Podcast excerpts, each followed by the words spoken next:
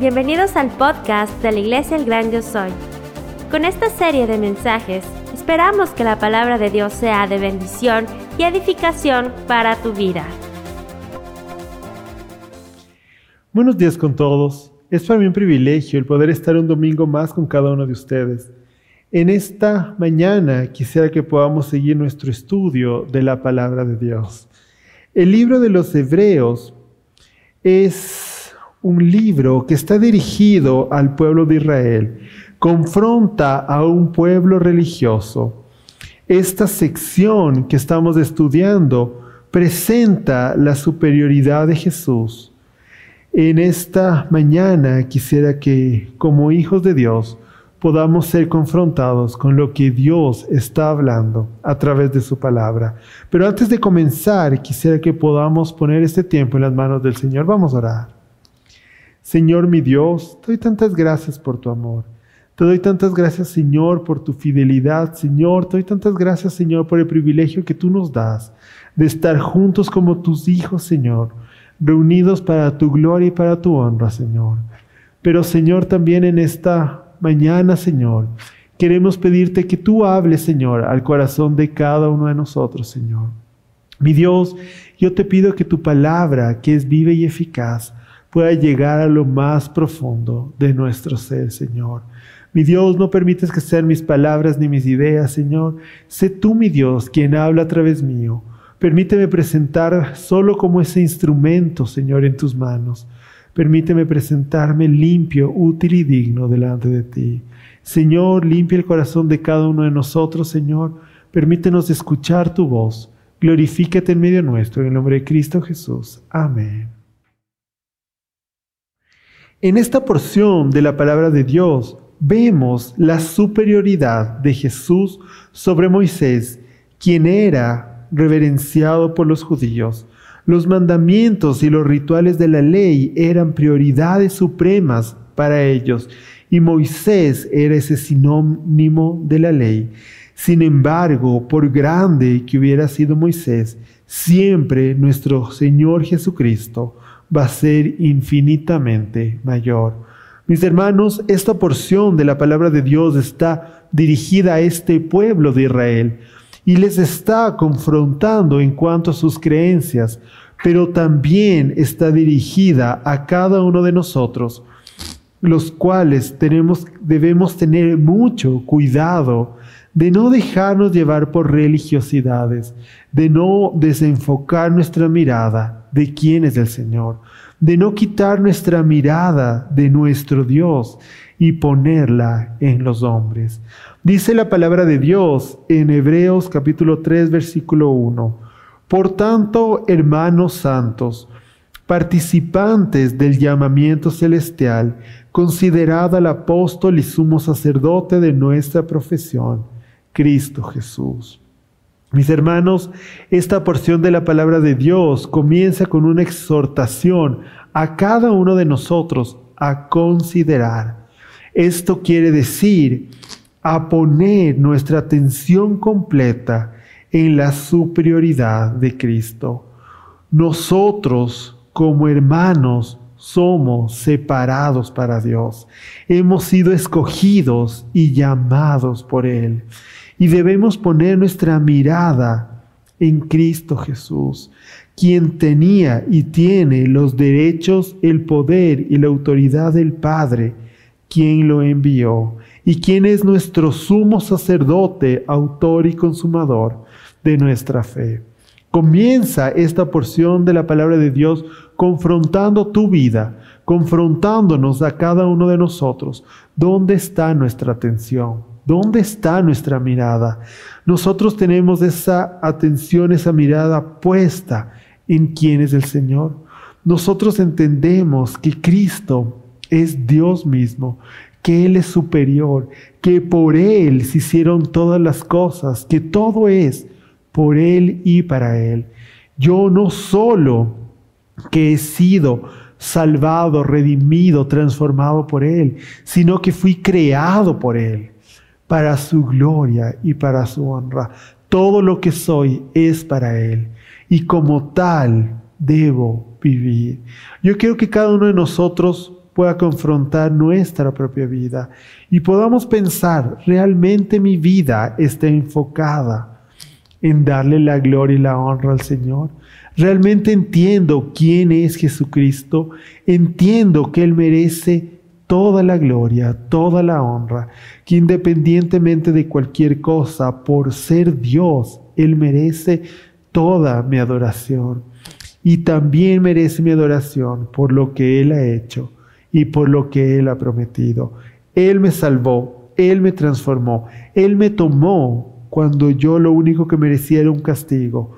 A pesar de ser Dios y el dueño de todas las cosas, Él tuvo misericordia de mí. La palabra de Dios comienza llamándote a ti hoy día a entender y a poner tu mirada en quién es Jesús, en el Hijo de Dios, en Dios mismo, quien se entregó por ti. Sigue la palabra de Dios diciendo, el cual es fiel al que le constituyó, como también lo fue Moisés en toda la casa de Dios porque de tanto mayor gloria que tiene que Moisés es estimado digno de éste, cuánto tiene mayor honra que la casa el que la hizo, porque toda la casa es hecha por alguno, pero el que hizo todas las casas es Dios. Mis hermanos, nuestro Señor Jesucristo fue fiel al Padre, así como Moisés en cumplir la tarea asignada mas a pesar de la obra de Dios en Moisés, eh, más vemos la obra de Dios en Moisés y a través de él vimos cómo Dios impactó y cómo Dios lo usó y él fue fiel, pero Cristo es el creador. Él es el dueño de todas las cosas. No es, es nuestro Señor y Salvador y Él merece toda la gloria y la honra, porque todo es por Él y para Él. Mis hermanos, la palabra de Dios es clara. Este pueblo reverenciaba a Moisés y Moisés fue un hombre de Dios. Y Moisés fue ese instrumento en las manos de Dios y Dios lo usó para mostrar su gloria y, y lo usó para que el pueblo entero pueda ver quién es Dios, pero para que el mundo también pueda ver la gloria y la honra de Dios a través de todo lo que estaba haciendo. Pero Moisés era un instrumento en las manos de Dios, mas Cristo es el creador. Él es el dueño de todas las cosas. Todo se resume en Cristo, en quién es Él y en lo que Él hizo para cada uno de nosotros, para su gloria y para su honra. Mis hermanos, el enemigo va a buscar el que tú puedas quitar tu mirada de nuestro Señor Jesucristo. Y saben qué es lo peor que te va a engañar, porque podemos ver alrededor de nuestra vida un montón de religiones que lo que hacen es ponerle algo al lado de nuestro Señor Jesucristo. Nuestro Señor Jesucristo, su sacrificio, quien es Él, no es suficiente. Necesita nuestra ayuda, necesita nuestras buenas obras, necesita que nosotros cumplamos con ciertas cosas para completar lo que Él hizo. Y para este pueblo, Jesús era importante y Jesús había dado su vida y había muerto, pero Moisés estaba ahí al lado, pero Moisés había dejado la ley.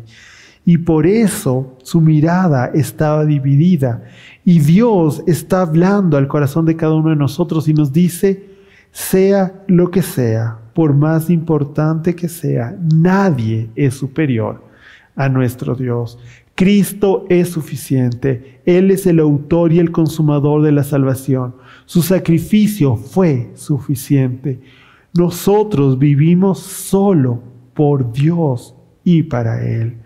Sigue la palabra de Dios diciendo, y Moisés a la verdad fue fiel en toda la casa de Dios como siervo para testimonio de lo que se iba a decir. Mis hermanos, nosotros vemos en la palabra de Dios hombres y mujeres que fueron utilizados por Dios, hombres y mujeres que realmente le glorificaron al Señor.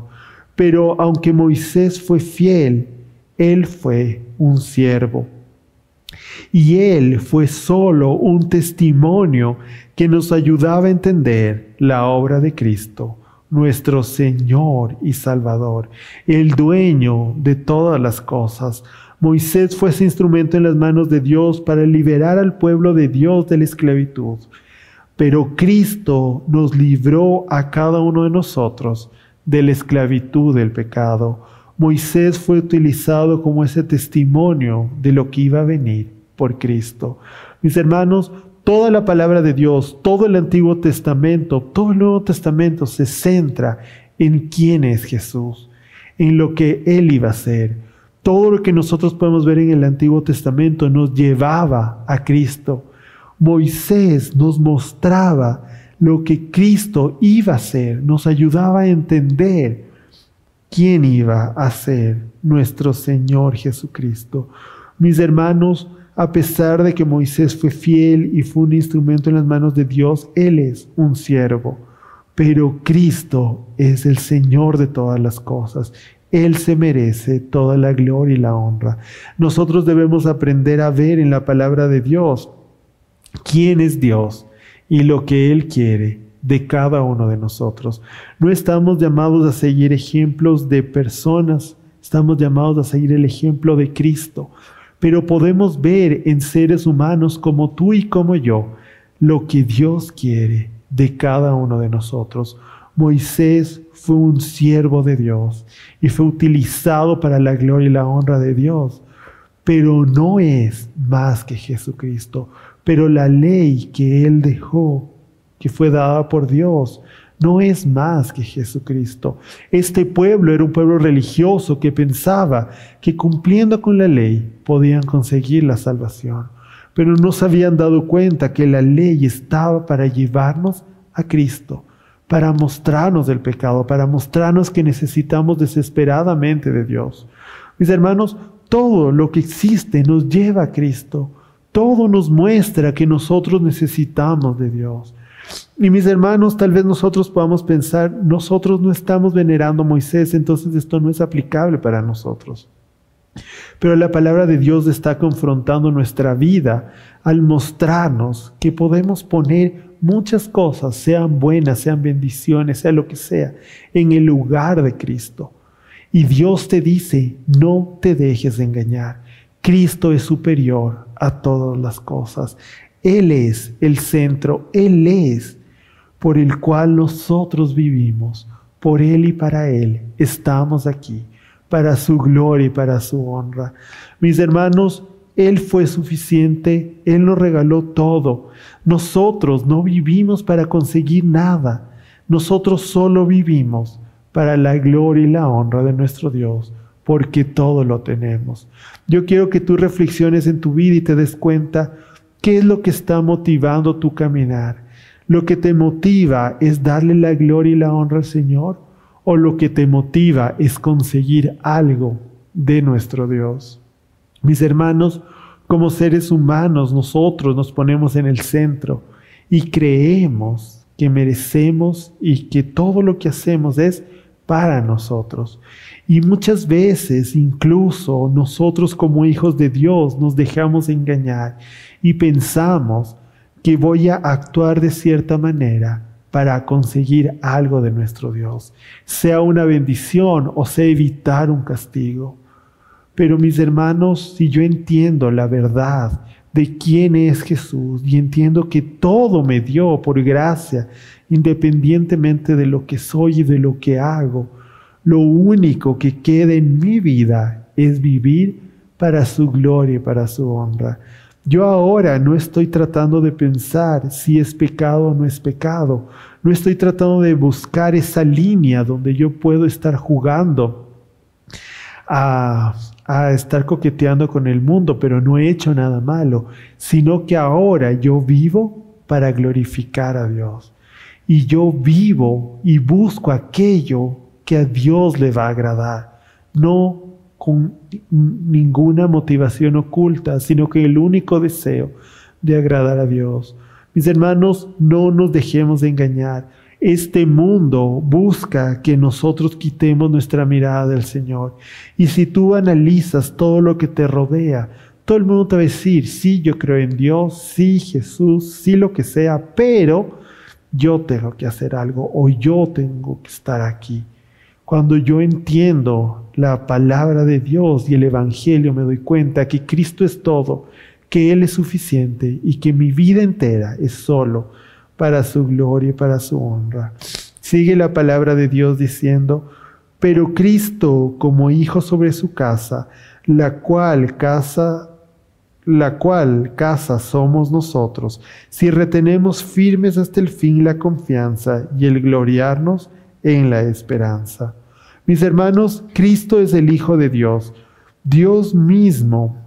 Él es el heredero de todas las cosas, es superior en todo al siervo, y nosotros somos creación suya, redimidos por Él, transformados por su gracia y por su amor. Somos hijos de Dios para su gloria y para su honra. Y como nuevas criaturas con una nueva naturaleza, nos vamos a mantener firmes hasta el fin, confiados en nuestra esperanza en Cristo Jesús. Si yo soy un hijo de Dios, Él me ha transformado y mi esperanza en Él va a estar firme. Mis hermanos, nosotros no nos dejamos engañar porque sabemos quién es el Señor, por su obra en nuestra vida. Si nosotros vemos que estamos tambaleando en nuestra fe, es el momento de ponernos delante del Señor, de aferrarnos de su mano y pedirle que podamos mantenernos firmes y que no haya nada en este mundo que nos engañe y que quite nuestra mirada de quién es el Señor.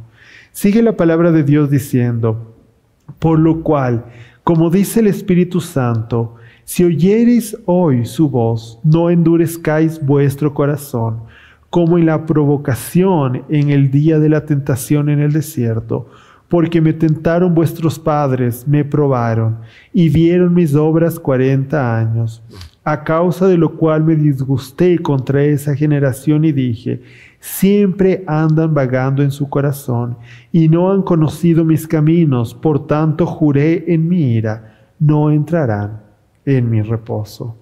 Mis hermanos, nosotros vemos que la palabra de Dios sigue y luego de ponernos en, la perspectiva correcta, demostrarnos que nuestra mirada debe estar en Cristo y en lo que Él quiere de cada uno de nosotros, nos exhorta a escuchar su voz y no endurecer nuestro corazón. Mis hermanos, la palabra de Dios es viva y eficaz y si Dios está hablando a nuestra vida en este momento, tenemos que aprender a escucharle y no dejar que nuestro corazón se endurezca, a no envanecernos, a no dejarnos de engañar. Debemos tener mucho cuidado de este mundo y del engaño del enemigo. Mis hermanos, el autor en esta porción de la palabra de Dios, por inspiración divina, hace referencia al Antiguo Testamento esta palabra de Dios conocida por este pueblo y les muestra el peligro de un corazón duro.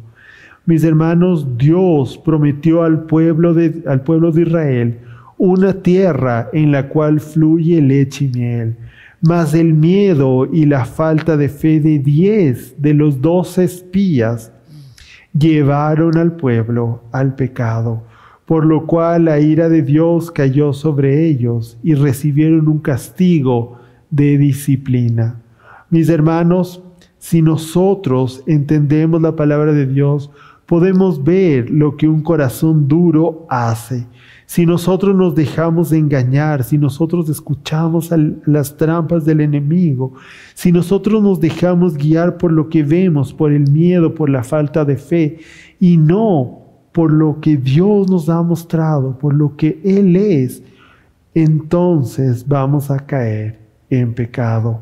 Este pueblo fue un pueblo escogido por Dios, fue un pueblo que vio de una forma inimaginable el poder de Dios, sus maravillas, un pueblo al cual Dios protegió, un, un pueblo al cual Dios proveyó, un pueblo que vio realmente las maravillas de Dios, pero que se dejaron engañar, pero que endurecieron su corazón y no creyeron quién era el Señor y el poder que Él tenía.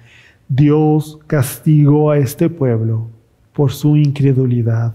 Dios castigó a este pueblo para disciplinarlos, para llevarlos a lo que Él quería. Sigue la palabra de Dios diciendo, Mirad hermanos, que no haya en ninguno de vosotros corazón malo de incredulidad para apartarse del Dios vivo. Antes, exhortaos los unos a los otros cada día, entre tanto que se dice, hoy para que ninguno de vosotros se endurezca por el engaño del pecado. Mis hermanos, nosotros debemos aprender a cuidar nuestro corazón del engaño del enemigo, de la incredulidad que nos aleja de nuestro Dios. Mis hermanos, nosotros debemos saber que nuestra mirada debe estar firme en quién es el Señor. Debemos también mantenernos juntos como hermanos para cuidarnos los unos a los otros, para exhortarnos con la verdad y animarnos a poner la mirada en nuestro Dios y alejarnos del pecado.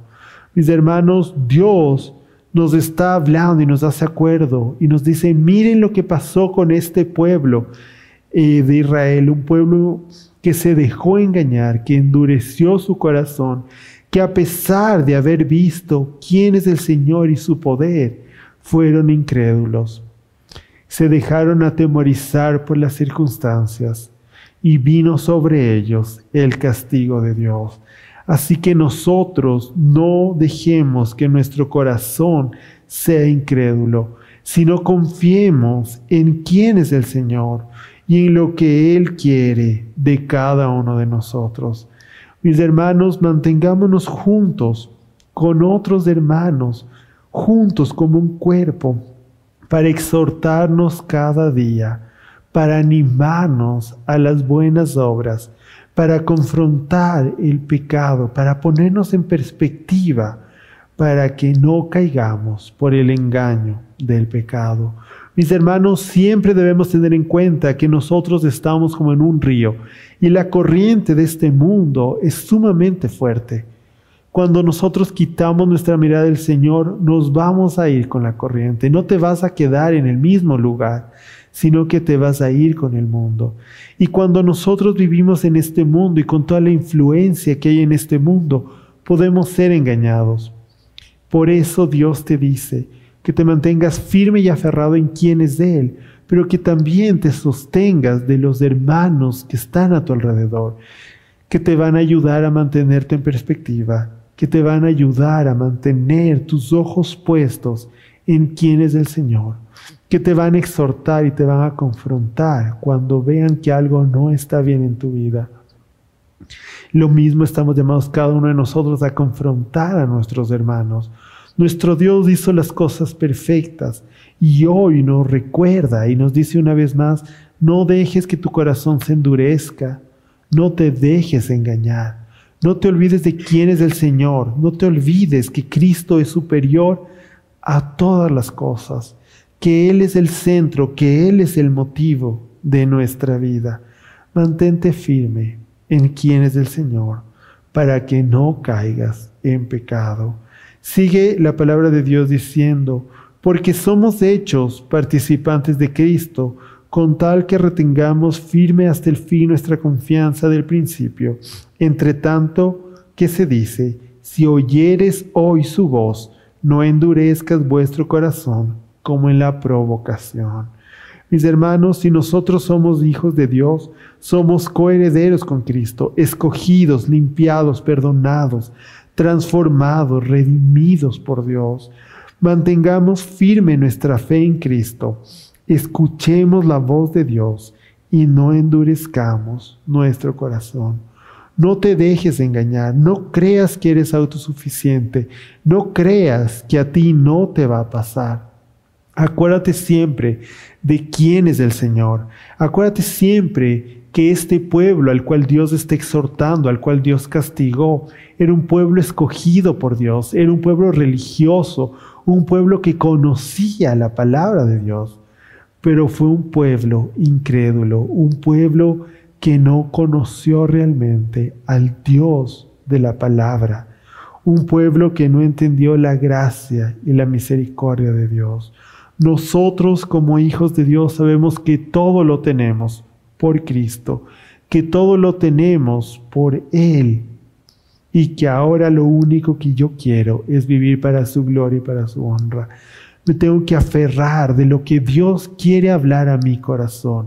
No me debo dejar engañar y la única forma de no engañarme es escuchando la voz del Señor y aferrándome a lo que Dios me ha dado. Hermanos, una iglesia, una congregación que me va a confrontar, que me va a recordar quién es el Señor, que me va a mostrar que los caminos de este mundo van en contra de lo que Dios quiere. Esta porción de la palabra de Dios concluye diciendo, ¿quiénes fueron los que habiendo oído le provocaron? ¿No fueron todos los que salieron de Egipto por mano de Moisés y con quien estuvo el disgustado cuarenta años? ¿No fue con los que pecaron, cuyos cuerpos cayeron en el desierto y a quienes juró que no entrarían en su reposo, sino a aquellos que desobedecieron y vemos que no pudieron entrar a causa de su incredulidad? Mis hermanos, nuestro Dios es un Dios justo y Él disciplinó a un pueblo incrédulo y rebelde. Mis hermanos, nosotros merecemos un castigo. Este pueblo vio realmente quién era el Señor, pero fueron incrédulos y Dios los castigó y Dios los disciplinó. Nosotros somos perdonados por la gracia y la misericordia de Dios. Nosotros, al igual que ellos, merecíamos el castigo de Dios, pero tenemos una vida nueva. Así que no nos dejemos engañar por este mundo, no nos dejemos engañar por el pecado. Aferrémonos de la mano de Dios y pongamos nuestra mirada en Él. Mis hermanos, nosotros ahora vivimos por gracia, para su gloria y para su honra.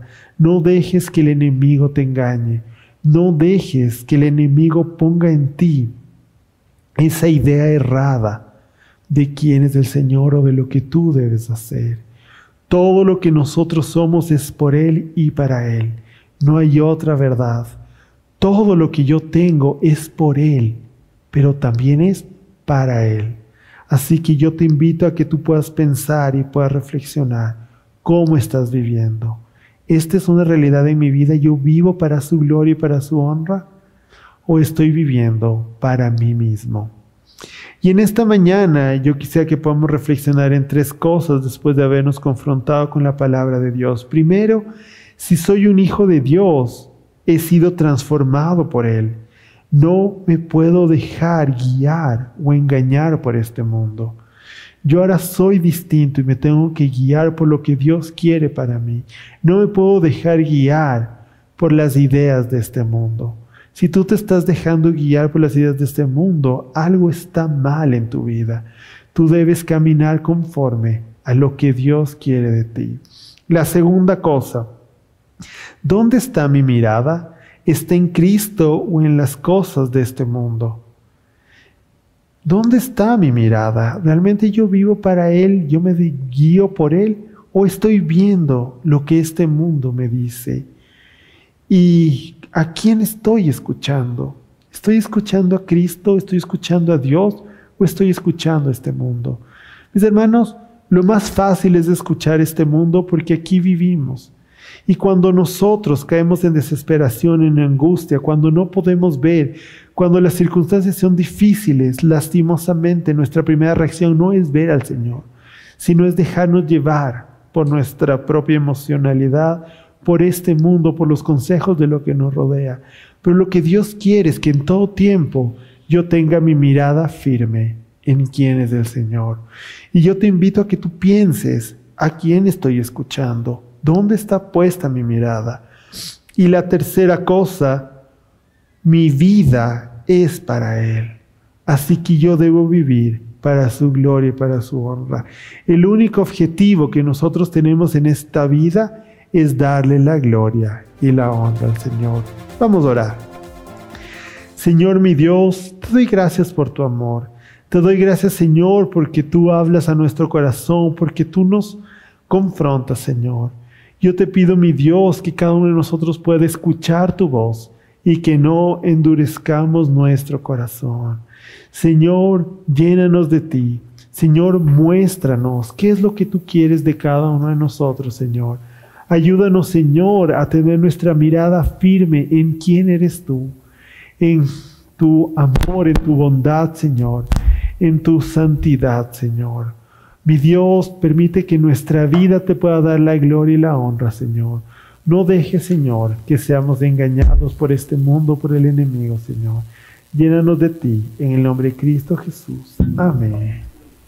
Te esperamos para el siguiente episodio. No te lo pierdas.